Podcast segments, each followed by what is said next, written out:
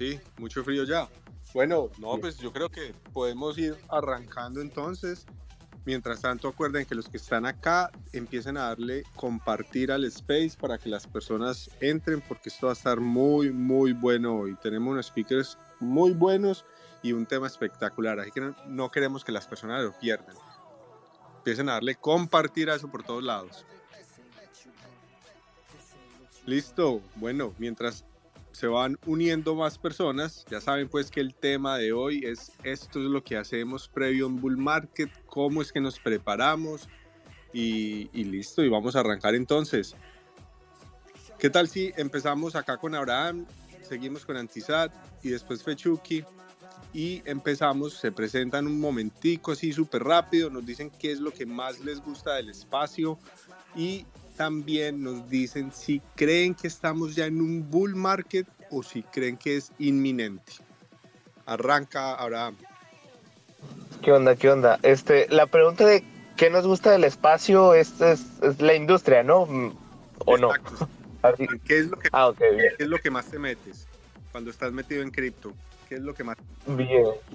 Este, lo que más me meto cuando estoy metido en cripto, yo creo que es todo el tema este, tecnológico, más que especulativo. Digo, ahí todos indirectamente terminamos invirtiendo y así, pero a mí lo que más me gusta de todo esto es el, el tema tecnológico, porque es lo que tiene usos casi infinitos, ¿no? O sea, pues al final de cuentas blockchain es como una base de datos, pero programable y eso abre infinitas posibilidades, ¿no? Entonces es lo que, lo que está cool, lo que más me como que emociona.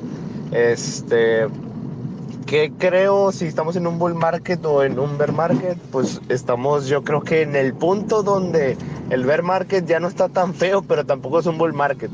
O sea, son como pequeños signos de recuperación que nos pueden indicar que a lo mejor ya vamos para algo mejor, pero no necesariamente que ya estamos en un bull, ¿sabes? Pero o sea, al final de cuentas creo que mucha gente ha sido feliz estos últimos estas últimas semanas con los precios en alza, entonces pues digamos que ahí ahí vamos vamos para allá, pero todavía no estamos. Así es, así es. Yo, yo también es muy bueno ver que todas las monedas que uno tiene ahí, los coins, los tokens, todo lo que sea, empieza a subir. Eso es muy emocionante empezar a ver esas, ese portafolio otra vez como recuperándose. Pero eh, bueno, vamos a escuchar entonces al tío Antisat. ¿Qué dice? ¿Qué, ¿Qué es lo que más le gusta? Y si cree que estamos en un bull market ya o si creen que estamos en esas puertas y es totalmente inminente. Y bules, ya, después de estirarme un poquito porque hace frío por acá, la verdad. Pues, siendo honestos, todavía no empieza el, verdadero golpe alcista, no, o sea, no, no, no, no se, no se alteren, la verdad es que no. Eso siempre ocurre después de cada de cada halving, entonces váyanse esperando. Ahorita andamos es como un calentamiento. Entonces, sí, ha, estado sabrosón que, haya subido porque al menos ya, ya la gente ya no está tan, tan deprimida como acostumbra estar en los mercados bajistas. Entonces es, es buena señal. Pero hay que, hay que esperar todavía a ver qué, qué, nos depara el mercado.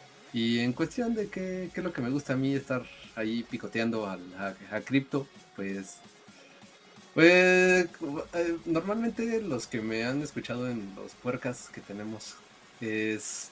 A mí me gusta mucho estar experimentando con, las cosas que salen. Obviamente tengo mi cautela, no, no voy a no voy a andar picando cualquier contrato que, que, se me cueste en el camino, porque si no, de repente, adiós, adiós billetera.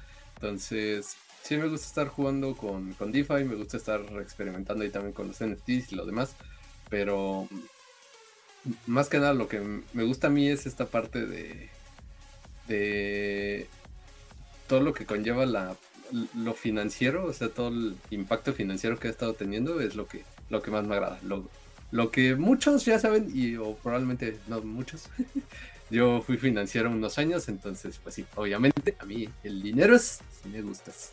A mí sí, a mí sí me gustan esas cosas. Gracias, hermanos. Excelente. Eh, seguimos con Fechuki y después vamos con Raymond. Entonces, Fechuki. Hola, buenas noches. ¿Me escuchan bien?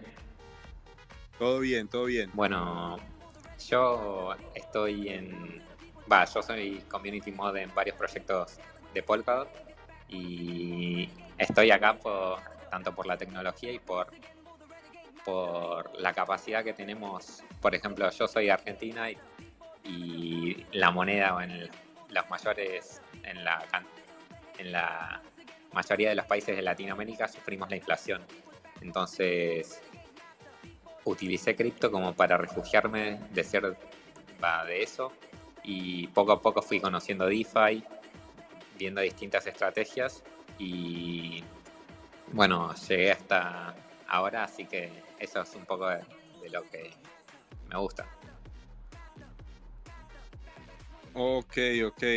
Seguimos entonces con Raymond. La pregunta es porque acabaste de llegar, no sé si la escuchaste.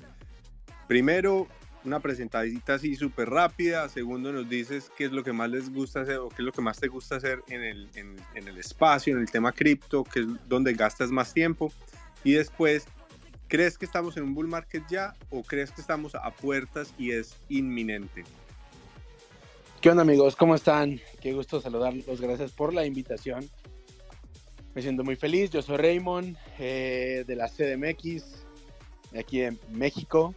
Y pues en primera instancia, pues me gusta mucho conocer, conectar con personas nuevas. Eh, me encanta mucho eh, farmear airdrops. Ojo, solamente farmeo yo con, una cuenta. No soy multicuentas. me gusta ser curioso, conocer protocolos, empezar ahí andar ahí viendo qué hay de nuevo en el ecosistema, como que moverle.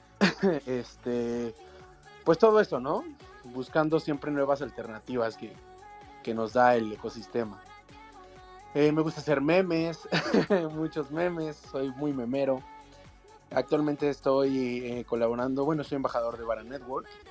Eh, también estoy en una DAO de parte de NIM, proyecto de privacidad, y tengo un alfa que el día de hoy nos acaban de nombrar oficialmente una DAO de parte de, bueno, un squad de parte de NIM. Entonces estamos muy, muy felices por eso. Y pues estamos ahora sí que muy, ansiosos de poder transmitir toda la información eh, sobre NIM en español para todos ustedes. Y bien, eh, te comento, eh, yo siento que aún estamos en bull, o sea, hay muchas señales muy claras pero creo que todavía falta mucho por consolidarse. Por ejemplo, el ETF. Eh, yo siento que para que exista un bull, primero tiene que haber una regulación que es inminente. Y pues bueno, creo que una regulación va a ser, estamos muy próximo a que suceda. No sé cómo lo vayan a hacer realmente, pero la llegada de las CBDCs también va, va a ser muy inminente, del euro digital, etc.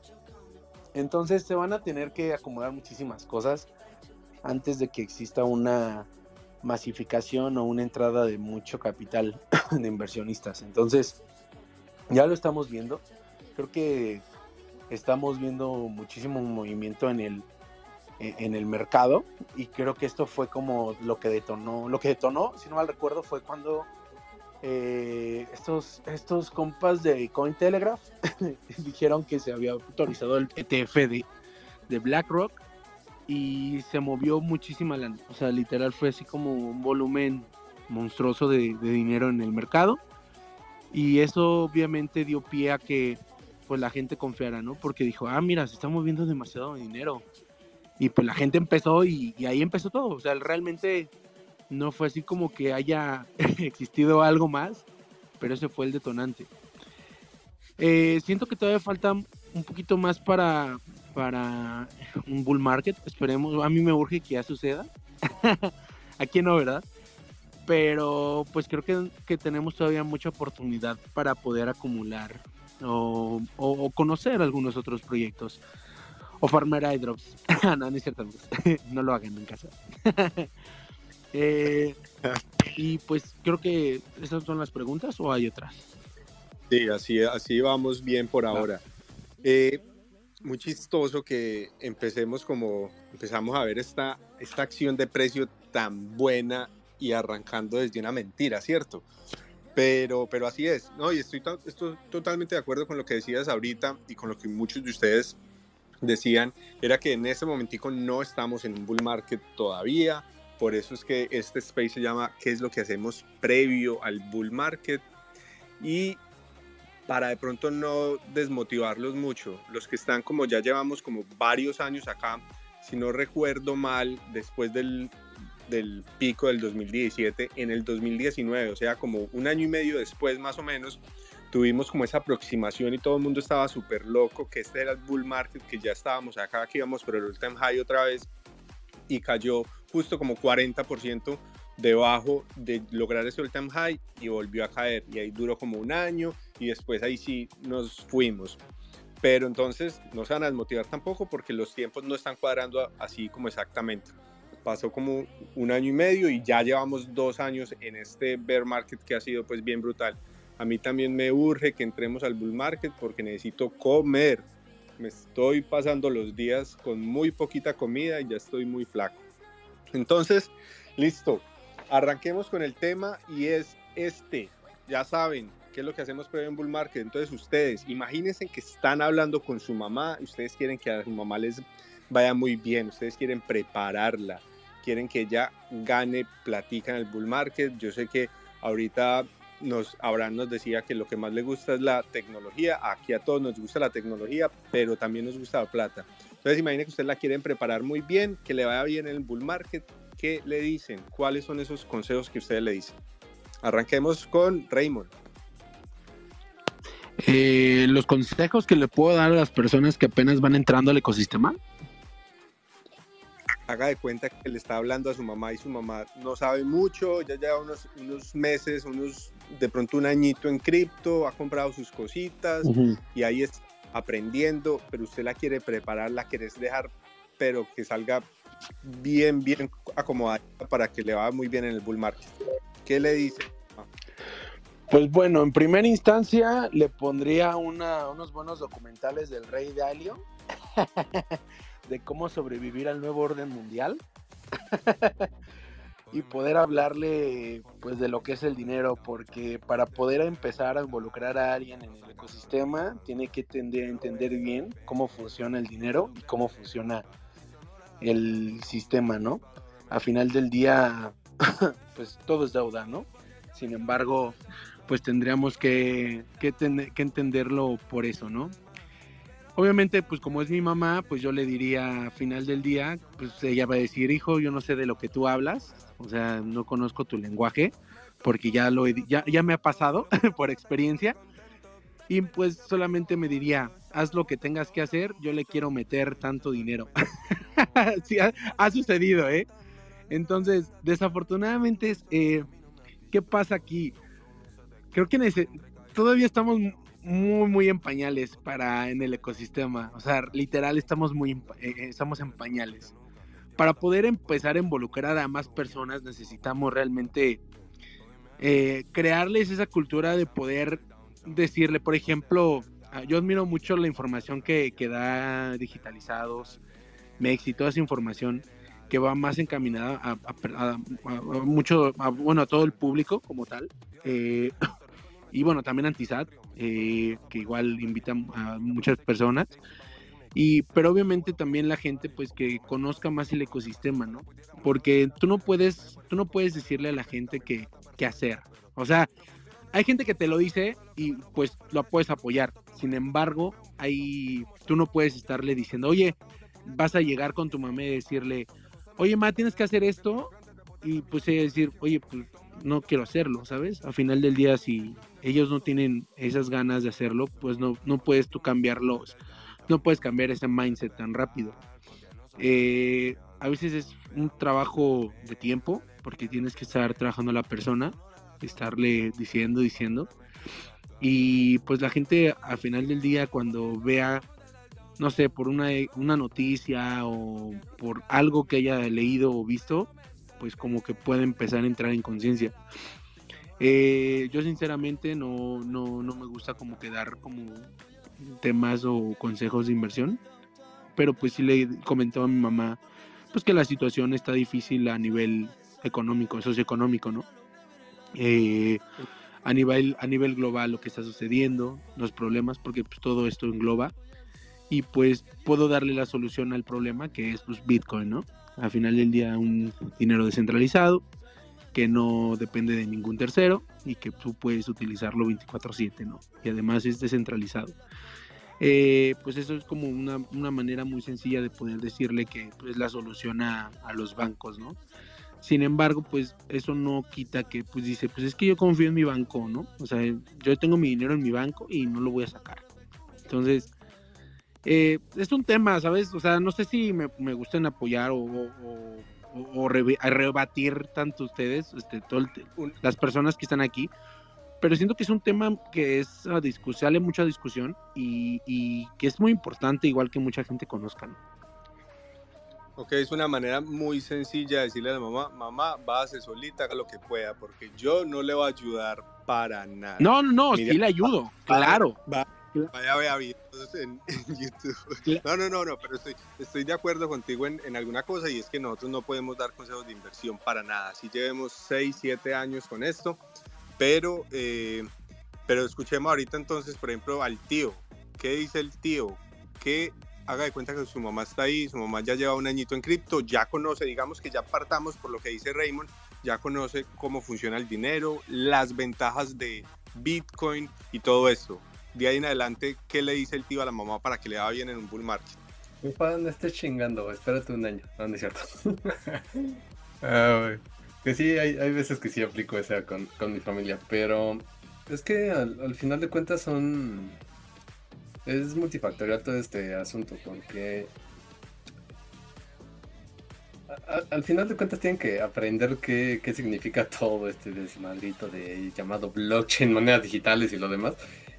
Y si hay gente, al menos en el ecosistema, que por ejemplo me acabas de poner el, el, asuntillo aquí es de que, pues, oye, brother, si ya, ya tienes ya tienes un año en esto, ya, ya más o menos le sabe, ya estás aprendiendo, pues, güey, sigue aprendiendo, no, no desesperes, no te vas a volver millonario de la noche a la mañana, así te lo digo. Te lo dice alguien que ha perdido millones, entonces viene valiendo madres eso. Así que, pues, tú sigue, tú sigue ahí aprendiendo, júntate con la gente que más sabe, júntate con expertos. Vaya, al final de cuentas estos son, son inversiones, no, no es de que toda inversión te vaya a salir de, maravilla, pero sí son uh, cosas que considerar el, el hecho de que, oye, si sé que esto me va a dar un rendimiento que me va a dar para estar yo tranquilo en un futuro, ¿por qué carajo me estoy arriesgando como loco metiéndome a cual pendejada que se me cruza en el camino. Entonces, pues simplemente ten paciencia, sigue estudiando, sigue aprendiendo, sigue picándole por ahí, pero tampoco le piques a lo estúpido porque si no puedes perder todo. Y mide tus riesgos. Al final de cuentas, no, no vas a poner toda la casa en, en Bitcoin. O chate, sí, si estás bien pinche loco, hazlo, pero no me voy a ser responsable si terminas viviendo debajo de un puente. Entonces, son inversiones. Cuida tu dinero. Si tú sabes cómo cuidar tu dinero, el dinero va a cuidar de ti. Entonces, solo considéralo. Sí, también tengo mi lado filosófico, que de vez en cuando sale, pero pues siempre tengo que decir mis pendejadas.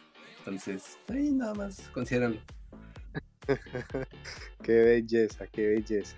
Bueno, vamos a escuchar a Abraham y seguimos con Fechuki con esta misma pregunta. Vea, hagamos esto.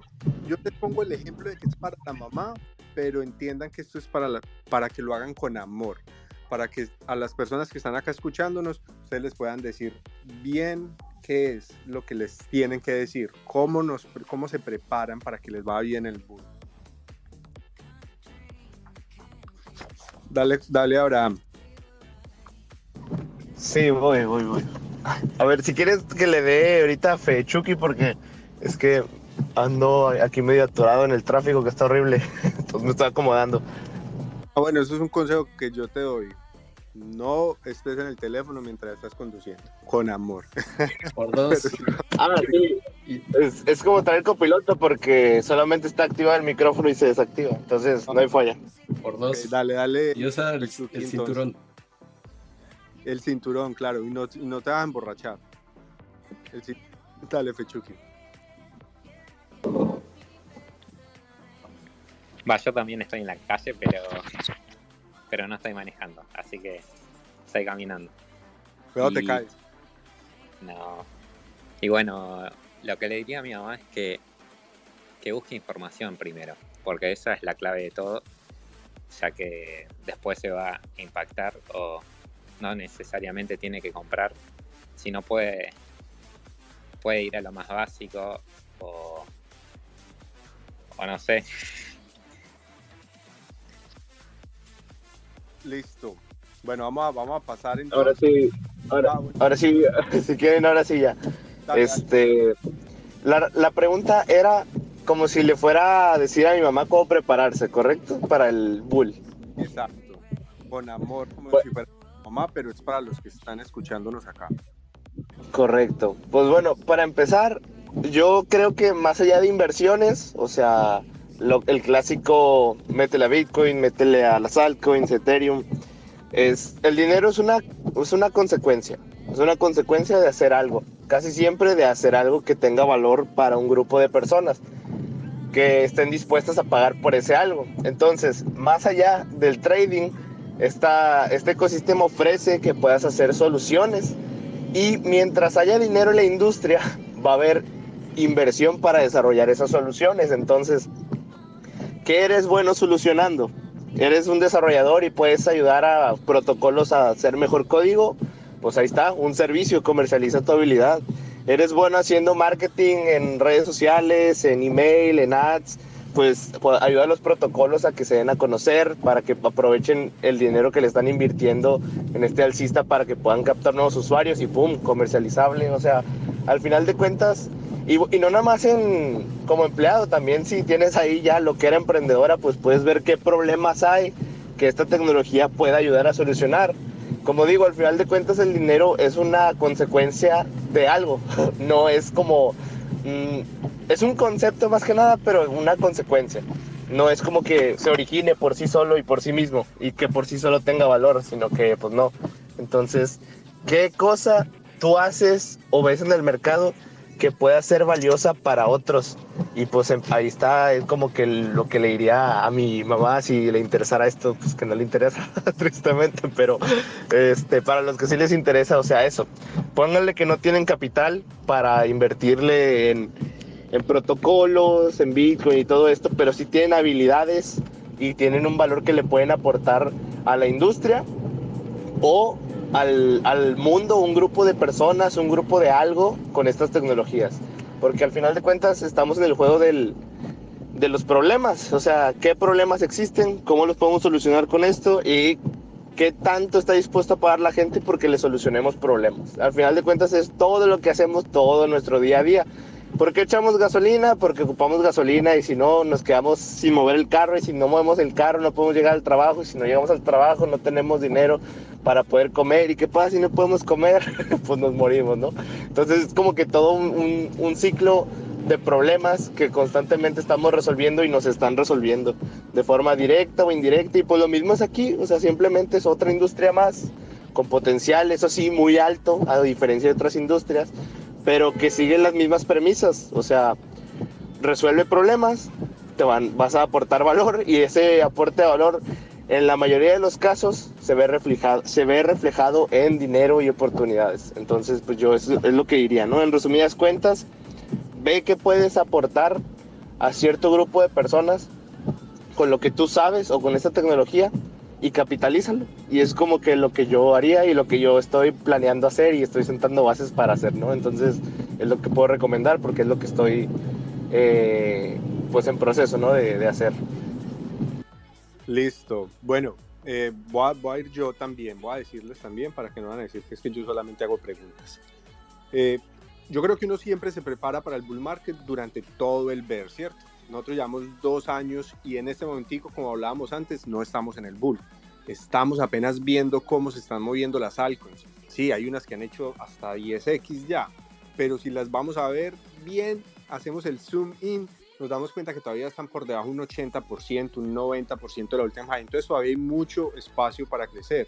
Y más cuando vemos esas altcoins que están creciendo o las que no han crecido tanto, pero tienen un, un buen producto que de verdad resuelve un problema en la industria. Entonces, que empecemos a ver eso. Como decían ahorita todos, la educación es fundamental, muy importante, hay que entender todo, todos los proyectos, pues todos los proyectos no, pero los que, en, los que queremos, en, los que queremos entrar. También hay algo muy importante que es informarnos de las narrativas, y las narrativas no solamente seguir un memecoin, una memecoin, pero en esas pequeñas cosas siempre hay ciclos. En e, dentro de un ciclo alcista en cripto hay otros, hay subciclos o hay ciclos más pequeños.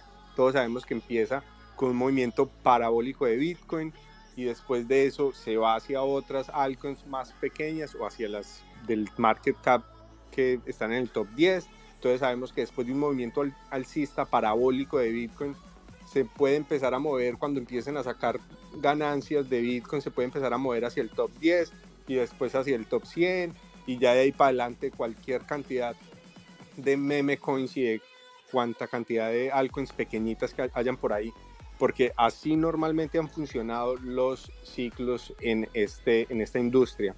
Entonces, como que estar muy pendiente de eso, de esas narrativas, siempre, siempre hay que hacer ese, ese on research, ese, esa investigación propia, perdón, eso se lo dicen a todo el mundo siempre, pero las personas o todos en algún momento nos ponemos a, a meterle a cuanta cosa salga por ahí y eso es pues, eso, eso, eso ha pasado. Entonces, espérate, por acá me están, ah, el tío que se nos había volado.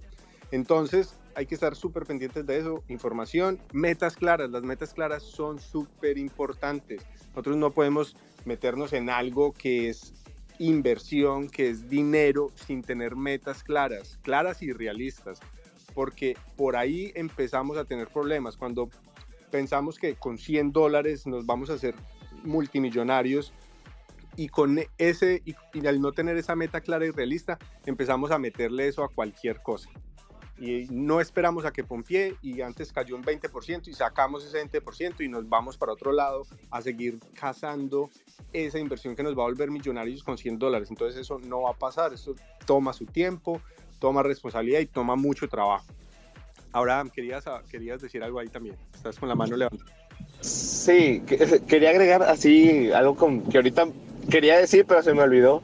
Ahí agregándolo a mi punto, que es de que o sea, ahorita pues que, venga el dinero otra vez, es algo que siempre digo, o sea, más dinero, más inversión, más inversión, más startups, más startups, más oferta laboral, más oferta laboral, más competencia, más competencia, salarios más altos, salarios más altos, más poder adquisitivo, más poder adquisitivo, más poder de inversión y de compra y se repite el ciclo, ¿no? Entonces, es lo que iba a decir es de que viendo así, o sea, hay muchas formas de, de generar ingreso en un bull más allá de la inversión. Entonces, Mm, o sea, no digo descarten la inversión, no, de hecho, o sea, yo la hago y, está cool, pero lo que sí recomendaría es que desarrollen modelos de ingresos predecibles y sostenibles en el tiempo, porque por decir, por más bueno que se hacen haciendo trading y que tengas todos tus sistemas y todo, o sea, pues al final hay cosas que no dependen de ti, ¿no? Entonces, eh, pues tener un modelo de predecible es hiper mil veces mejor que estar dependiendo de la volatilidad de los activos, ¿no? O sea, obviamente no descartar la volatilidad, que pues siempre pues es un extra y viene bien, pero tener un modelo de ingreso sostenible y predecible en el tiempo es muchísimo mejor. Entonces hay mil formas de hacerlo, desde tener un modelo de negocio, tener una habilidad comercial, o sea, un buen de cosas, un buen de formas de hacerlo y no solamente quedarte con una, o sea, puedes tener un modelo predecible, ya sea ofreciendo un servicio, trabajando por un protocolo y aparte haciendo tu portafolio de inversión, o sea, hay muchas formas de hacer como, es como la clásica diversificación que dicen, ¿no? Pero en vez de activos, es como una diversificación de, de fuentes de ingresos en esta industria. Y es lo que yo recomendaría porque entre más predecible se vuelva, mejor porque lo puedes escalar y lo puedes hacer muchísimo más este, lucrativo en el tiempo y sostenible sobre todo. 100%, totalmente de acuerdo ahí contigo. Creo que podemos pasar al tema de los errores porque esa, eso que acabas de decir es uno de los errores que yo cometí en el ciclo pasado. Estábamos pues, yo vengo más o menos desde el 2000, finales del 2016, no, final, finales del 2017, antecitos pues, como, sí, por ahí, más o menos Y en el segundo ciclo, claro, yo ya venía súper preparado, teníamos un buen portafolio, pero cometí los errores, que ya les voy a decir cuáles fueron los errores que yo cometí para que no los van a cometer. Ahorita también les comparto un videito que hice hablando de estos errores que fueron los peores que pude haber cometido.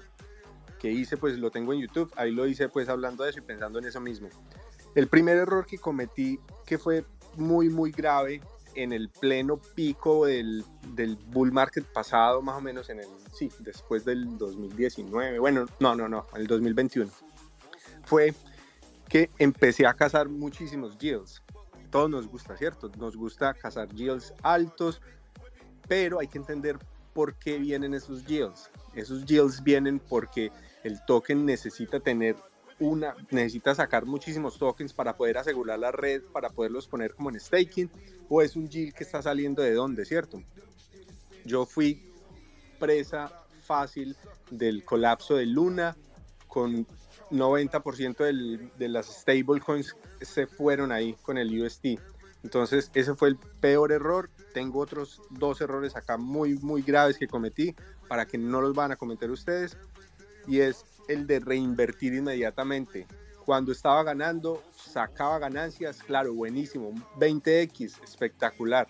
Esas billeteras llenas de cash, pero por un lado se iba para UST y por el otro lado se iba para otras preventas que iban a estar bloqueadas por dos años o para unos o para hacer recompras de proyectos que habían caído 25, 30%, porque en ese momento estábamos pensando que esto es un pullback tranquilo, entonces 25% y volvámosle a meter. Entonces, ese fue el segundo error. Primero, cazar yields altísimos y me metí en ese problema de Luna. Segundo, reinvertir inmediatamente el cash, el, US, el USDT o el USDC. Bueno, yo no diría tanto el USDC. Ve, no diría tanto el USDT, pero el USDC, la platica a 100 dólares no tiene por qué picarnos en la billetera. Déjenla tranquila ahí Obviamente hagan sus inversiones, vuelvan a entrar en proyectos cuando hay un pullback, pero no entren con toda la ganancia que sacaron de una preventa que se les hizo un 20x.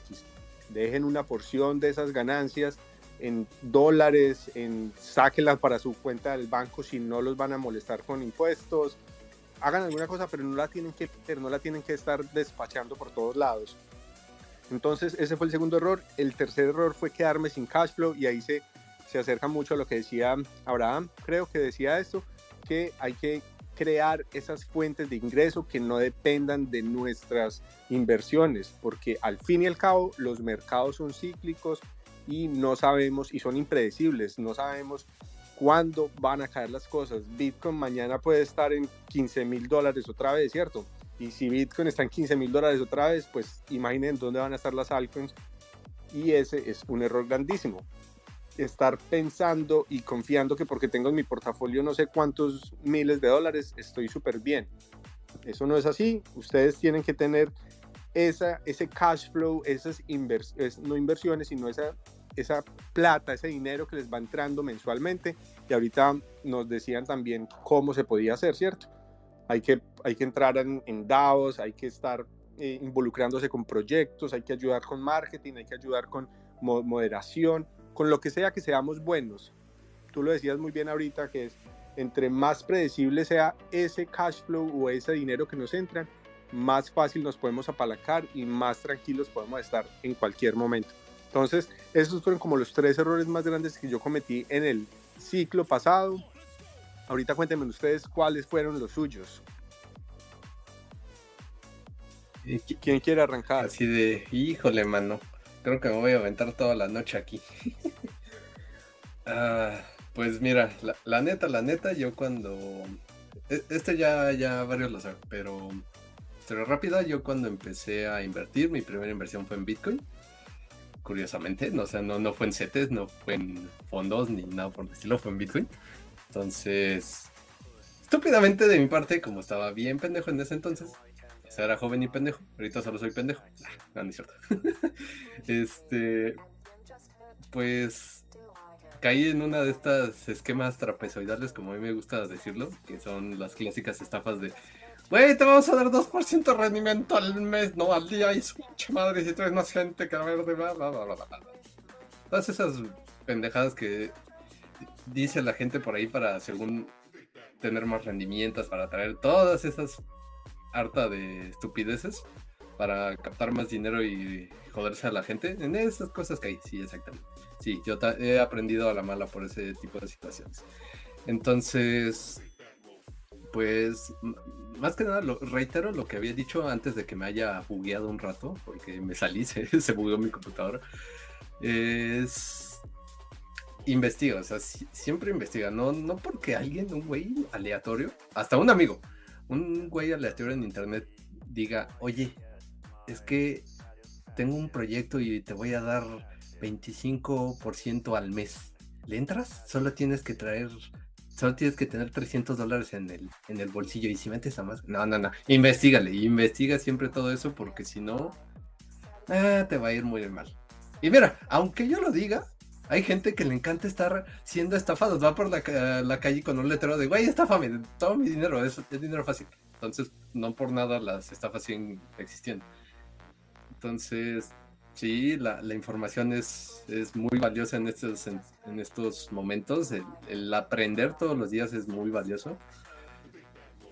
Considera el hecho de, si vas a invertir, ve en dónde vas a meter tu dinero, porque si no, te va a ir de la chingada, manito o manita, quien me esté escuchando por ahí, o alguien, no sé, probablemente haya un alguien por aquí. Entonces, considera eso, sí, también diversifica. Ya dije hace un momento, no pongas toda la casa en Bitcoin porque realmente te puede ir también no. Y de inversiones, ahí sí yo, yo sí puedo decir que sí se puede vivir de inversiones, pero hay que tener una buena cantidad de eso para poder, para poder coexistir de, esa, de ese flujo. Pero principalmente, sí crea una fuente de ingresos que te dé flujo de efectivo todos los meses. Ya sea para comer, ya sea para tu renta, ya sea para irte a, los cariñosos o cariñosas, dependiendo cuáles sean tus gustos, sí, que te dé para, para ese tipo de cosas. Porque las inversiones son a largo plazo. Si lo quieres ver de que en un mes voy a triplicar mi dinero, probablemente lo consigas, pero es más probable que te vayas a la quiebra. Entonces, escúchalo, o sea, tenlo en cuenta, si alguien, un güey que te está diciendo que fue financiero unos años, que ha perdido millones porque sí tenía, había muchos millones invertidos en la empresa en la que estuve, o sea, güey, considéralo, no, no hagas, no hagas pendejados nada más por, porque el vecino me dijo que está invirtiendo en Bitcoin y ya está ganando mucho dinero, o en redes sociales todos están invirtiendo y, y tienen viajes y no, no, no, tranqui tranqui, paciencia. Esto no es de, de una carrera de 100 metros, es más como un ritmo, un ritmo, no, no voy a decir pausado, más bien un ritmo constante.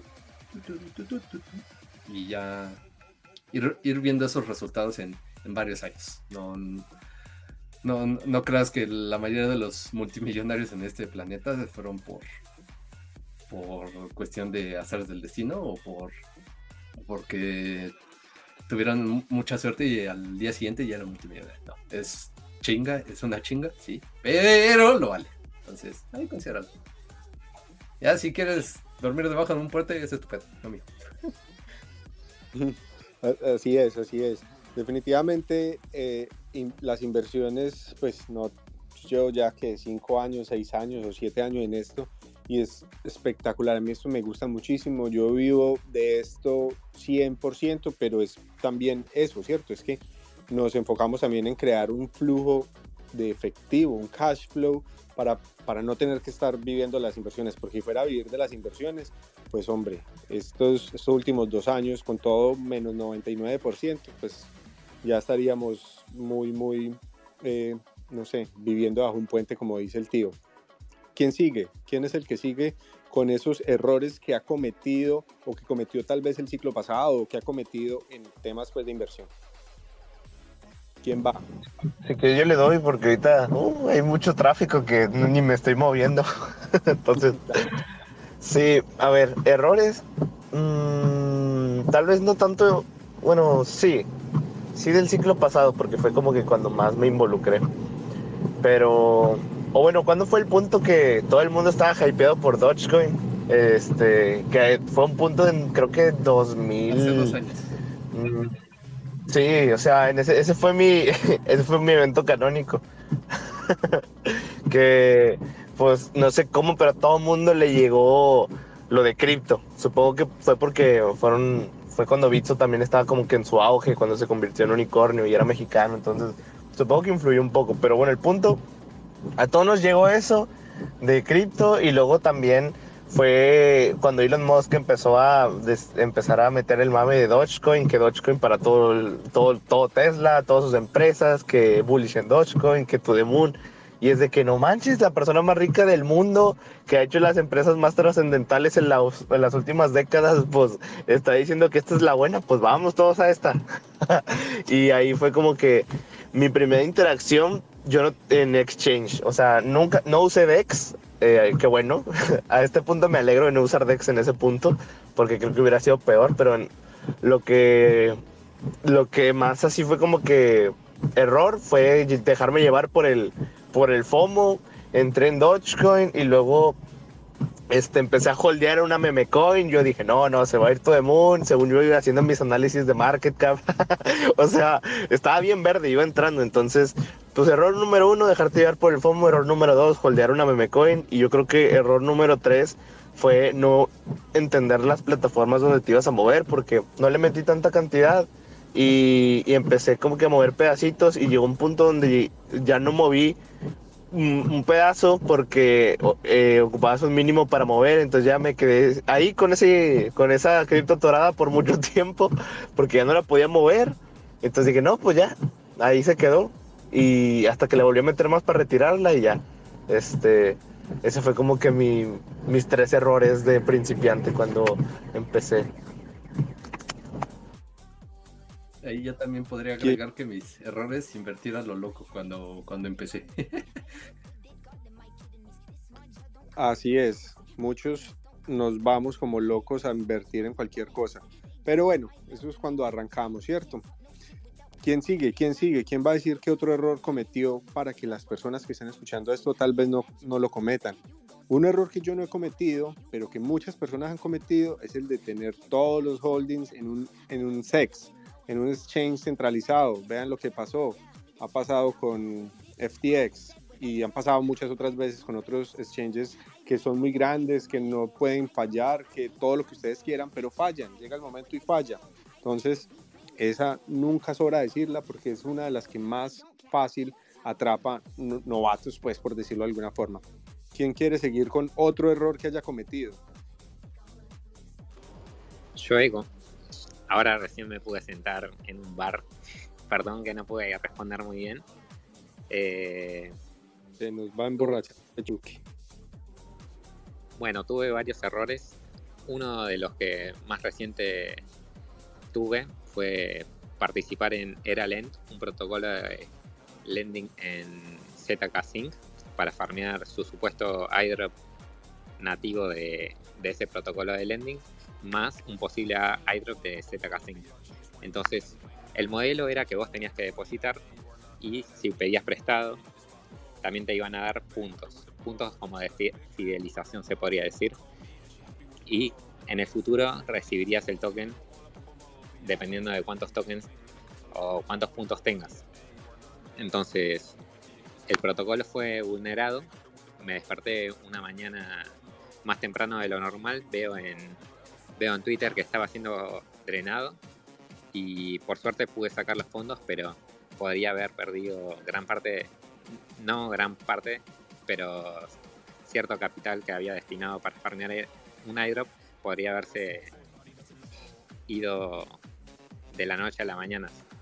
Entonces, también hay que ver o tener en cuenta los riesgos y estar bien diversificado, porque si hubiese puesto más plata de la que necesito o plata que uso día a día en mi vida cotidiana, podría haber sido muy estresante para la persona o entrar en un brote psicótico o algo así.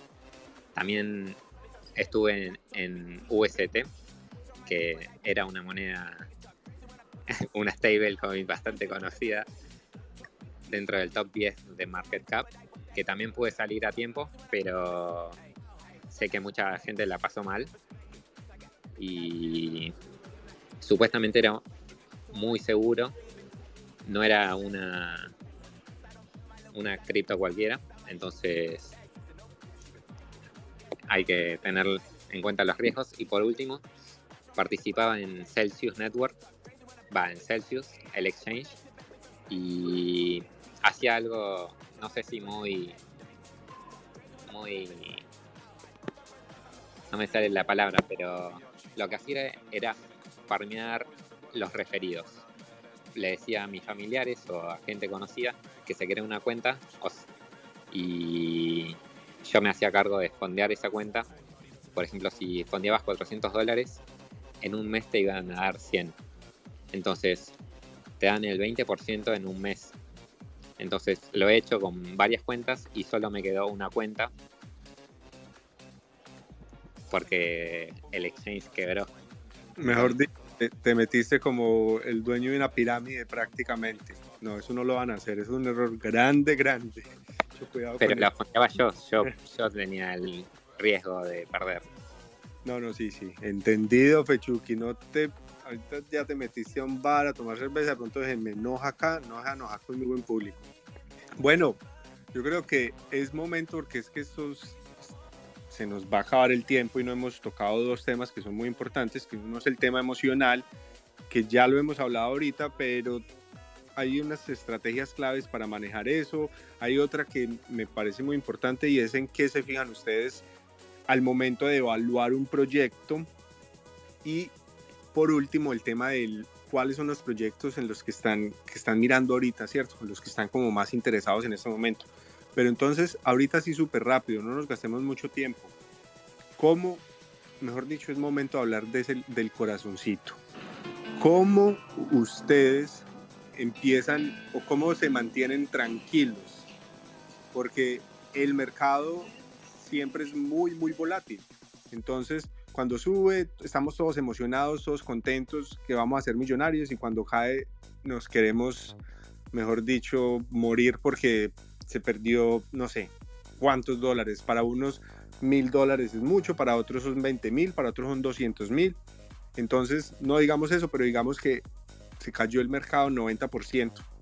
¿Cómo se mantienen? ¿Qué es lo que hacen ustedes para poder controlar esas emociones que llegan en esos momentos? Pues, eh, eh, pensé que era este Forever Young. Ah, Ponerle una musiquita ahí romántica porque era momento de hablar del corazoncito. Eh, te hubieras puesto más bien una, una un poco más de, esas como para cortarse las vendas con galletas.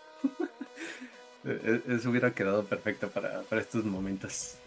Pues mira, esto va muy de la mano con lo que comentó el buen Abraham de tener, digamos, como los objetivos claros. O bueno, no es que prácticamente todos dijeron lo mismo.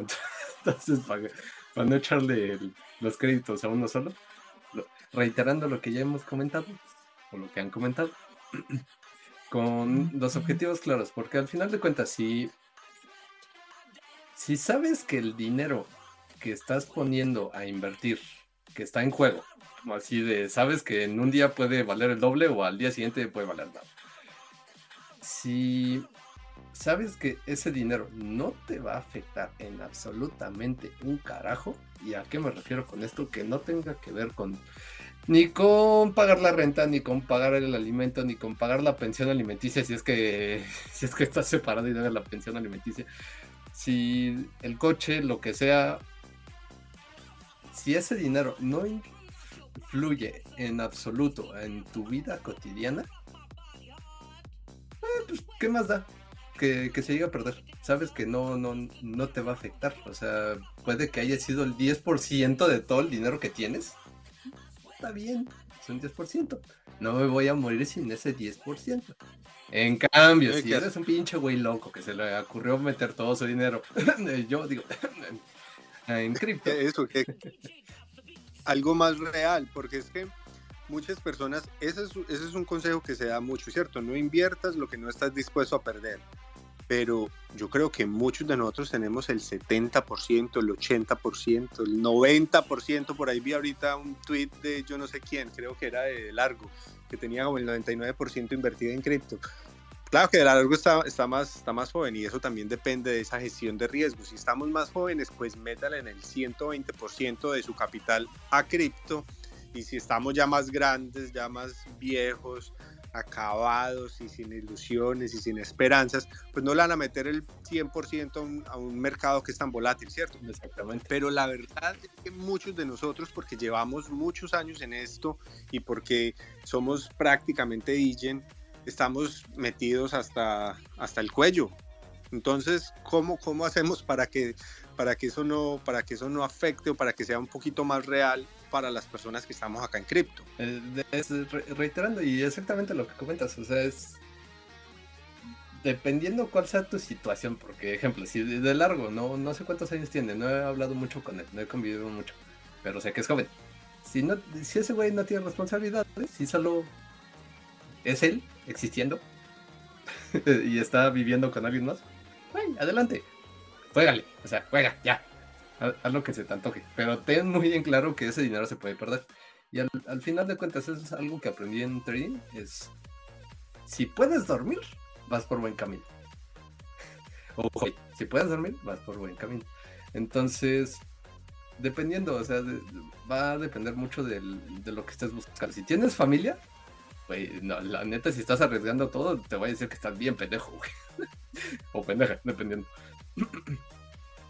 Pero si eres joven, Vamos. bello, sensual, y no, no tienes que mantener más que a, a tu mera existencia, a tu mero animal que es, eres tú, pues dale, güey, o sea, al final de cuentas viene valiendo, pero eso sí, siempre cuida en dónde estás metiendo tu dinero, siempre diversifica. O sea, parecemos discos rayados, pero oye, es que es la neta, o sea, no por nada, gente eh, siguiendo estas cosas tiene dinero, o sea, a lo estúpido y vive tranquilamente.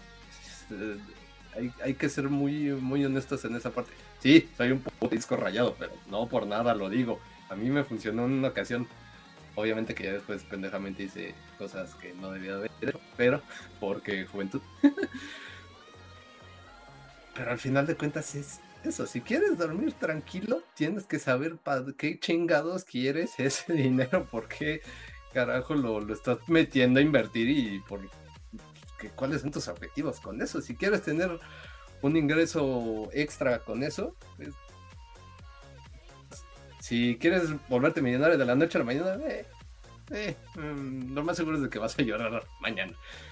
Entonces, considéralo, o sea.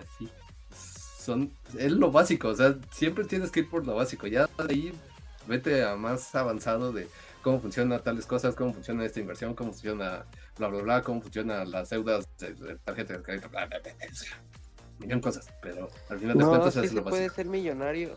No, sí se puede ser millonario de la noche a la mañana, porque ¿qué no ves que hay personas que te siguen en Instagram que tienen un Ferrari, un Porsche y que te dicen, tú dame tu dinero y nosotros te lo multiplicamos? Entonces, ¿de qué hay maneras? Hay maneras. Hay, hay maneras, Hay manera. pero lo más fácil es de que te vayas a ir al carajo de la noche a la mañana.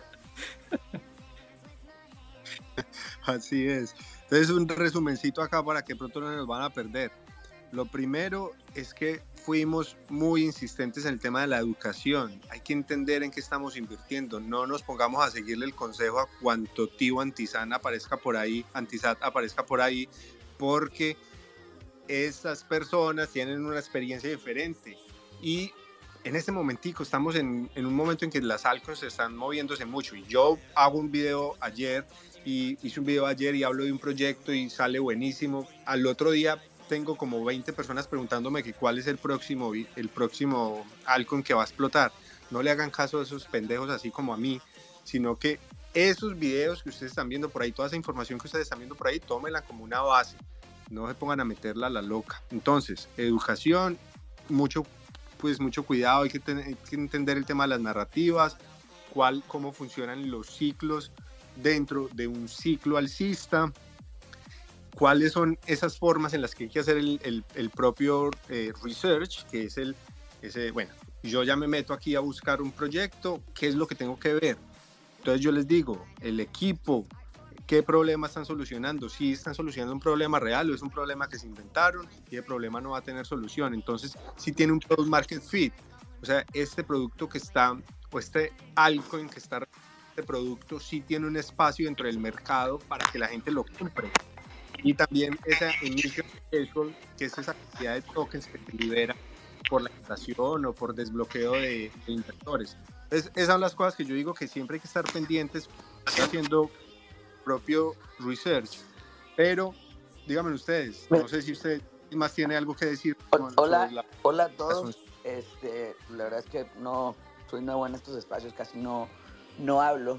Eh, y ahorita estaba escuchando, me parece bien importante porque había estado yo ajeno a la comunidad y dentro de mi propio universo local, pues haz de cuenta que soy la persona que, que conoce de cripto, ¿no? Y hoy con todo este inicio del bull market y de que eh, tuvimos este repunte, mucha gente de fuera del ecosistema me ha estado buscando. Y me doy cuenta cómo mucha gente desea invertir en algo que desconoce completamente y noto que eso no ayuda a la adopción masiva porque la gente va a perder dinero y va a salir de aquí diciendo que cripto es una estafa, como muchas otras gentes piensan esto, ¿no?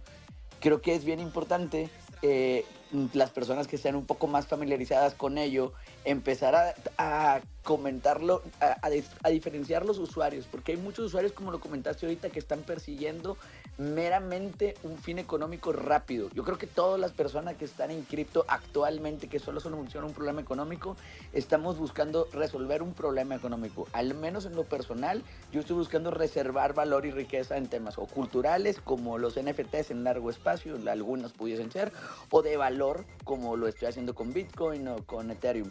Y creo que diferentes niveles de riesgo, eh, obviamente como lo comentaron ahorita, de la edad que tengas, yo tengo 33 años, soy soltero, puedo tener un, un, un, nivel de riesgo diferente a una persona que tenga mi edad, pero que tenga responsabilidades. Sin embargo, asimismo, también noto muchas personas que no tienen exposición alguna a cripto, o sea, ni siquiera el 1% de sus assets en Bitcoin, precisamente porque no conocen ese tema. Y creo que esas personas no se están preparando de manera correcta para el bull market. Y ahí pues, es un, un área de usuario que podríamos, como, como comunidad, empezar a buscar.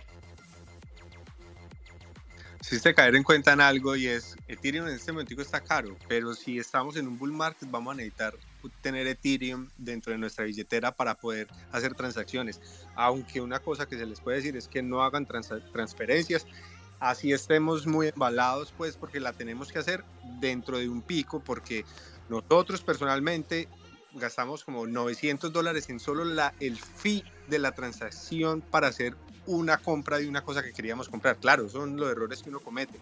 Entonces, eh, cuidado con eso. Y lo que dices tú ahí también, súper claro, que si estamos entrando en bull market y no tenemos ni un poquito de Bitcoin, pues bueno, eso está, eso es como uno de los errores que no se puede cometer, ¿cierto?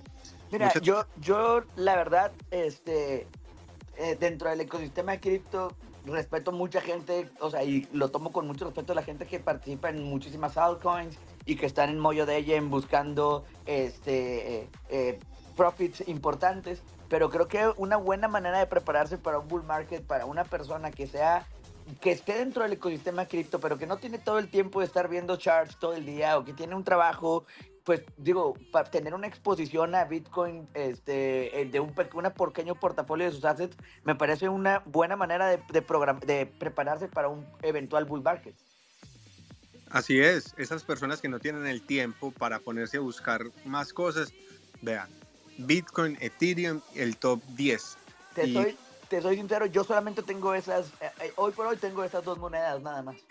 Nada más, listo. Y, y, me considero una persona que está en cripto desde el 2016, o sea, vaya, trato de, de eh, eh, aunque me familiarizo con el ecosistema, me doy cuenta que perseguir las narrativas de las, de las altcoins es complejo, incluso para alguien que está dentro del ecosistema. Por eso veo que alguien que venga entrando solamente va a perder dinero.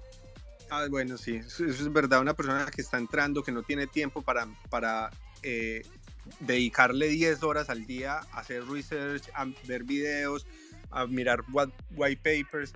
Exactamente, a eso me refiero ahorita. Ahorita que, que nosotros, que creo que aquí muchos usuarios, he visto algunos en otros chats, gente que eh, realmente ha estado ya con el ecosistema, aún así caes en scams, aún así hay rug pulls, usuarios ya experimentados dentro del ecosistema. Por eso ahora que, que, el bull market seguramente traerá muchos nuevos turistas persiguiendo el dinero rápido, creo que una manera de decirles, oye, tranquilo es, empieza por lo básico, ¿no? Es como cualquier otra actividad.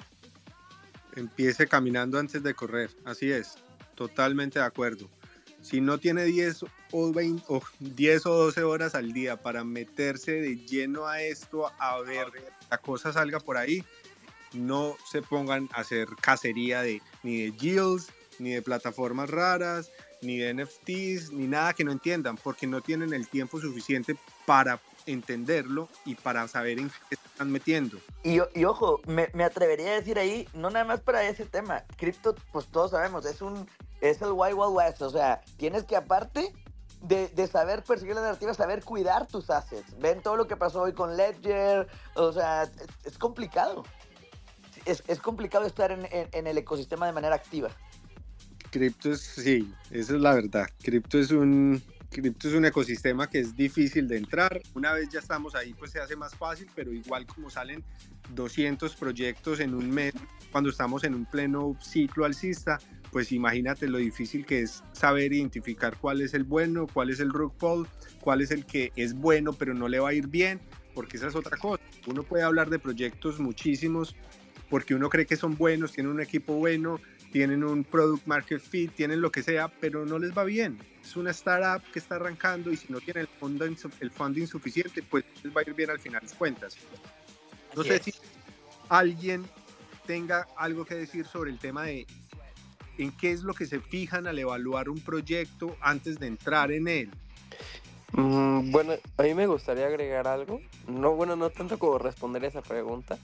Este, pero justamente, o sea, eso que tú estás comentando, literalmente es una barrera de entrada. Y es la barrera de la entrada de educación.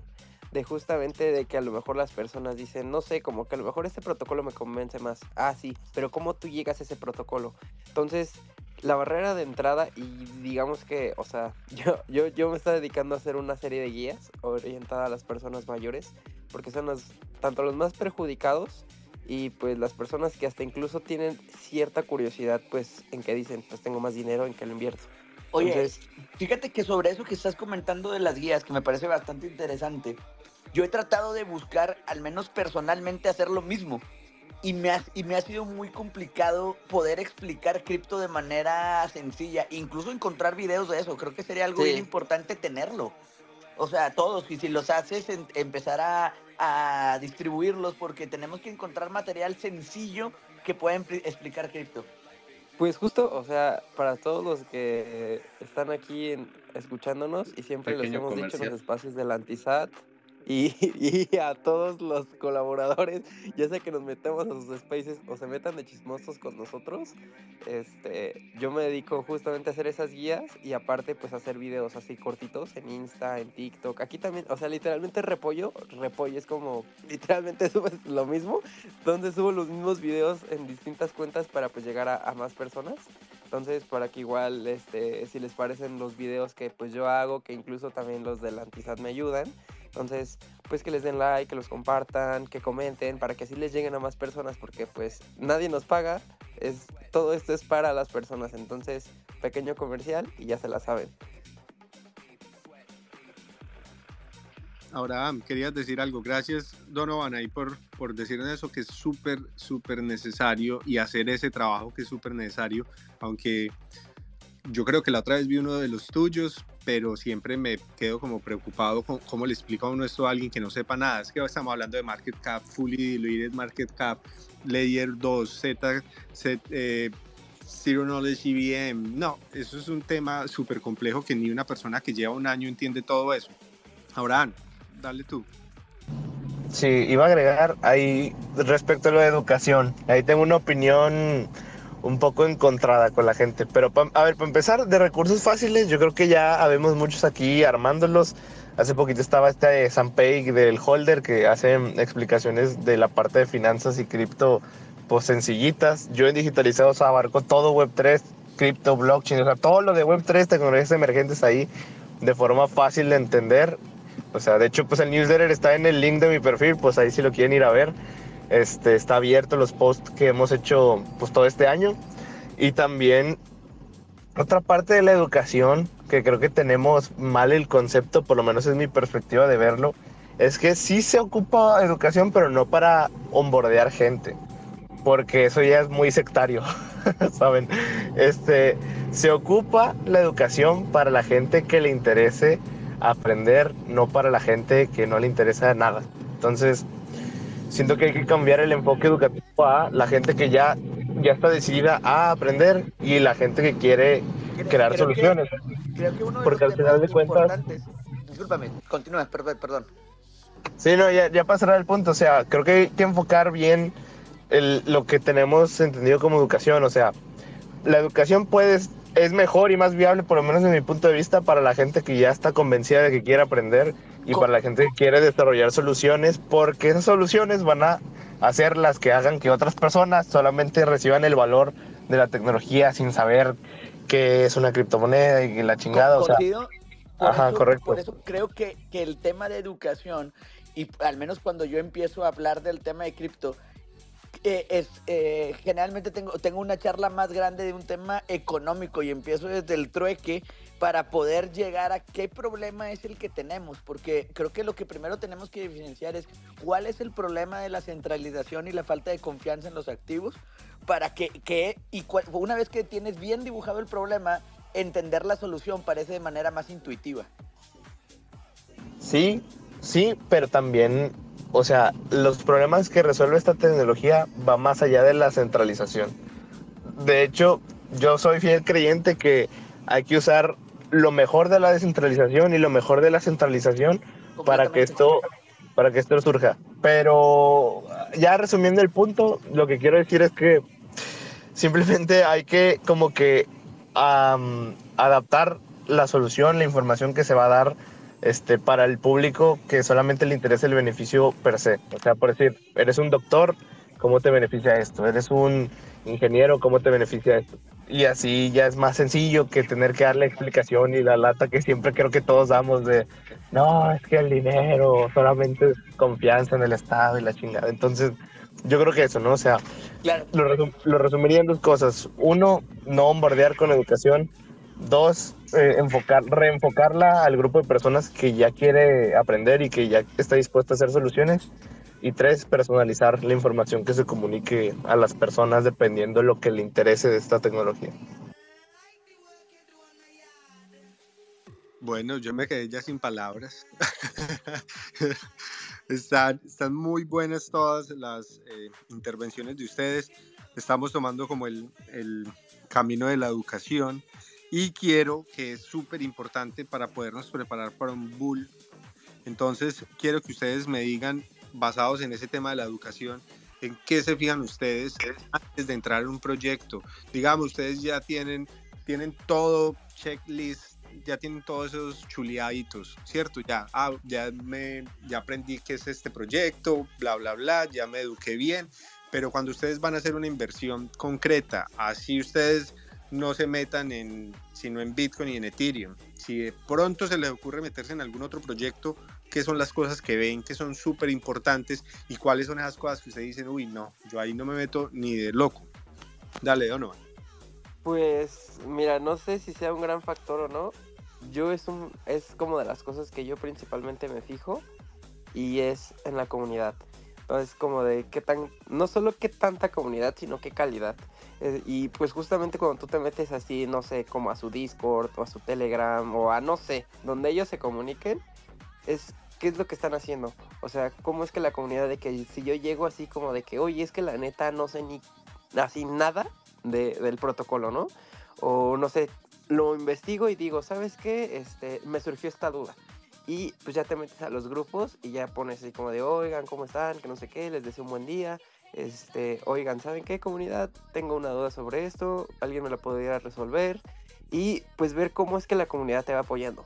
Y además, eh, digamos que como pivote dentro de ese pilar de la comunidad, como que yo vería así como de que, ah, ¿sabes qué? Porque luego, por ejemplo, en el caso de, de, de Discord, de que luego te ponen así como anuncios organizacionales de que vamos a lanzar como tal versión o esta versión va a traer estos cambios, ¿sí me entiendes? O sea, qué tan activo es el protocolo, qué tan, o sea, y eso que involucra que pues qué tantos desarrolladores tiene e incluso también de como esos partnerships, de decir así como de que, ah, ¿sabes qué? Este, esta DAP está conectada o este protocolo.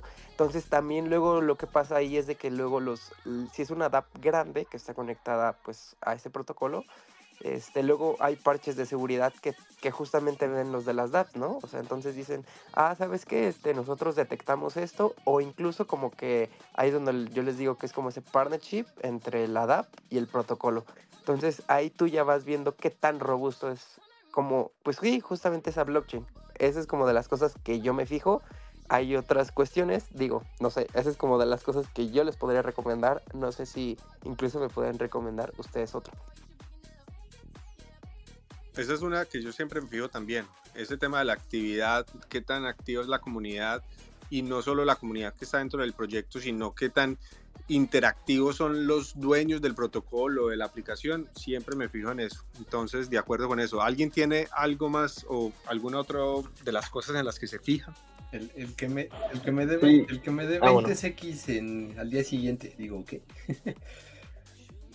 Claro, yo me meto de una ahí también. De una vez todos ahí en la casa, chines madre. Pero mm, más que nada, mm, también pues... Ay, bueno, es que estas ya son como cuestiones más técnicas que yo, la neta, la neta, pues yo no soy desarrollador, pero sí también estarse fiando de, de qué tan, si, está, si está auditado o no sus proyectos, qué tan, obviamente la actividad, si si esa madre qué, qué, problema está resolviendo, o como lo habían comentado por aquí, de si fue uno que se inventaron o es en verdad uno, uno que sí, sí existe. Pues toda la parte de utilidad eh, y que no son, bueno, es que es muy complicado también que la mayoría de los proyectos no lo vean con el tema especulativo, porque al final de cuentas es, dinero de por medio, o sea, ¿qué, qué puedo decir al respecto? Entonces, pues sí guiarse mucho también el... Ah, eso sí, es, eso sí también hay que tenerlo muy en cuenta porque eh, error que también luego han cometido muchos aquí, me incluyo, el güey que está detrás.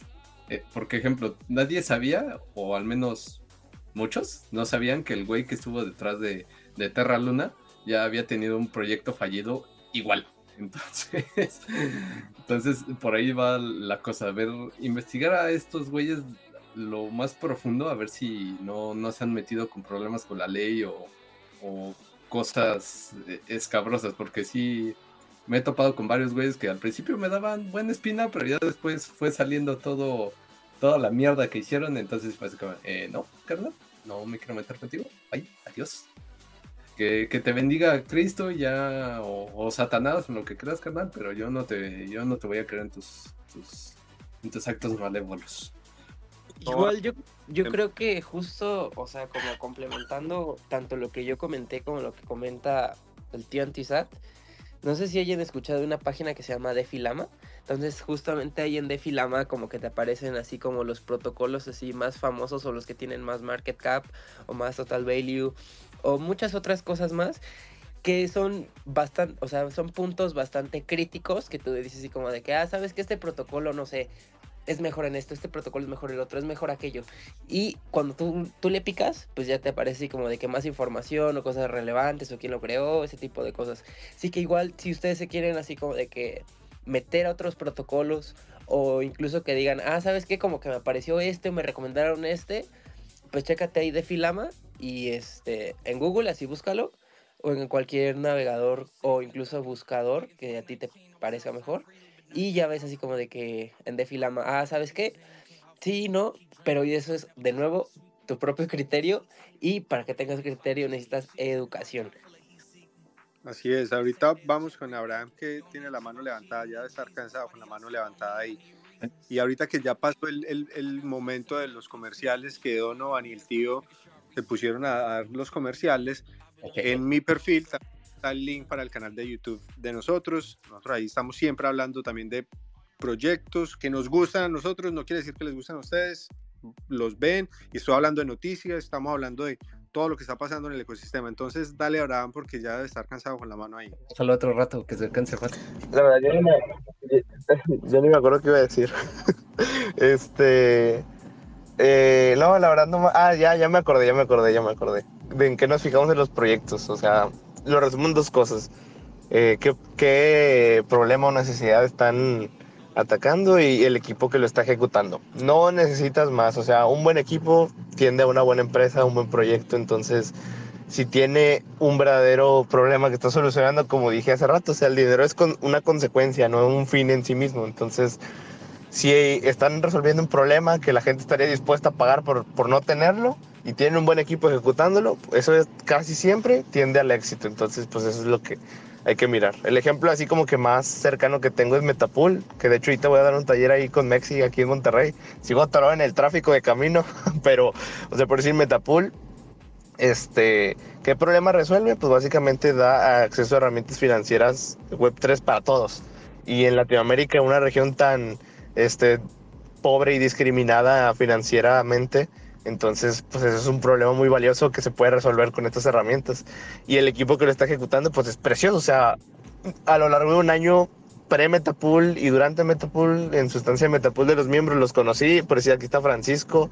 También, no sé si conozcan a Alan, este, Claudio. Marce o Marrow, aquí Claudio. O sea, a todos ya tuve el gusto de conocerlos en persona o en, o en una plática por mí, por un space. Y pues solamente tengo cosas buenas que decir, ¿no? Y veo cómo va creciendo el equipo, los embajadores, y es gente que ya respetaba de antes o que se acabó de conocer.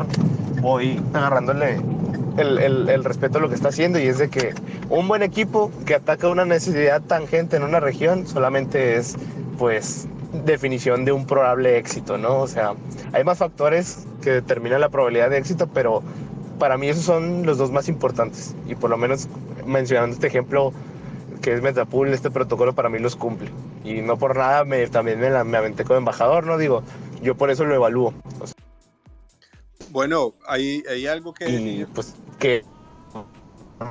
Eso es como que ya. Y yo, ahora sí que ya acabo mi participación y me bajo aquí como bien porque este ya no tengo más que aportar a la mesa. Gracias por el espacio, Nación Cripto, ahí Raymond Oye, yo también soy de y todos los demás, ¿eh? su gusto de compartir el space otra vez. Yo también soy de Monterrey. Dale, dale. Bueno, eh, yo creo que ya casi tenemos que terminar, pero todo lo que ustedes dijeron está muy bueno. Hay que enfocarnos en el equipo, eso es súper clave. La comunidad, que estén resolviendo un problema real, que el producto tenga eso que se le llama product market fit, porque si no tiene eso, pues no va a tener compradores. Entonces, esas son cosas que son muy importantes eh, analizar antes de meternos en un proyecto. Pero también algo es que así chulie todo eso y todo eso esté bueno, hay que entender que esto es un mercado de riesgo y así un equipo esté detrás de un proyecto muy bueno, siempre hay posibilidades de que esa inversión que se hace se vaya a cero. Entonces, no van a creerle y no van a culpar a nadie más por meterse en cualquier cosa, así el análisis esté muy bueno. Ese, es el análisis fundamental, ¿cierto? Así ese análisis esté muy bueno, ustedes pueden perder la platica. Entonces, eh, con, mucha, con mucha cautela, ya saben, hay que analizar pues cuál es esa gestión de riesgo que cada uno de ustedes tiene, dependiendo de la edad, dependiendo de cuántas personas dependen de usted, dependiendo de todas esas cosas. Entonces, yo no sé si alguien más tenga algo que, que decir antes de que acabemos esto, porque ya nos fuimos una hora y veinte y esto se supone que es de una hora. Y yo no creo que vaya, vamos a tener espacio para preguntas, porque, a no ser de que se suba rápido alguien más, porque esto hoy es una dictadura por el tío anti-SAT, entonces él no le gustan las preguntas. Raymond, dale. Dictadura, eso me gusta a mí. Una, una de las cosas que no me los disculpen es que el metro está de la, de la shit aquí en CDMX.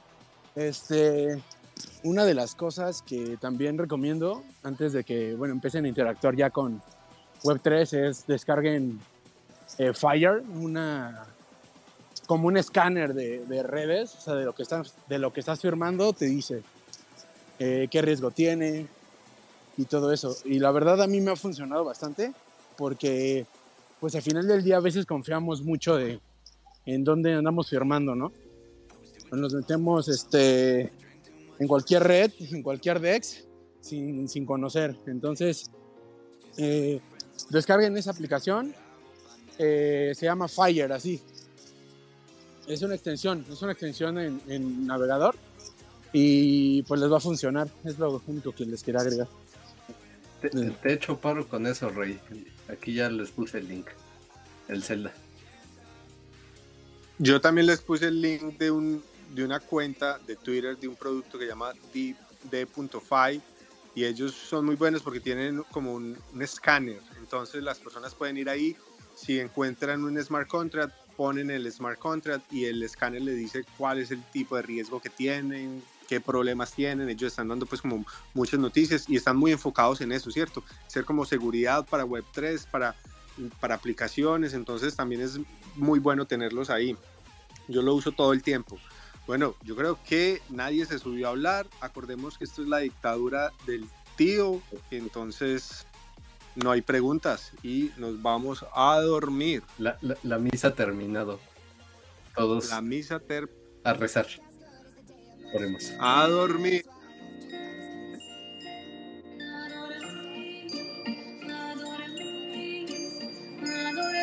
Bueno, pasen a dormir pues, que ya es hora de ir a dormir. Hora de, de, de la mi misión. Eso, a dormir pues. Desconéctese, pero ¿por qué no se desconectan? Es que tam- estamos esperando a ver si pasa otra cosa. Airdrop o algo, ¿no? Acá no va a airdrop. El tío, el- esta es la dictadura del tío y el tío no tiene airdrops para nadie. Si fuera un espacio solo nosotros, nosotros somos súper locos y hasta airdrops dábamos, pero. O giveaways, pero el tío no. Bueno, a dormir pues. A dormir. Esto se acabó. De pues.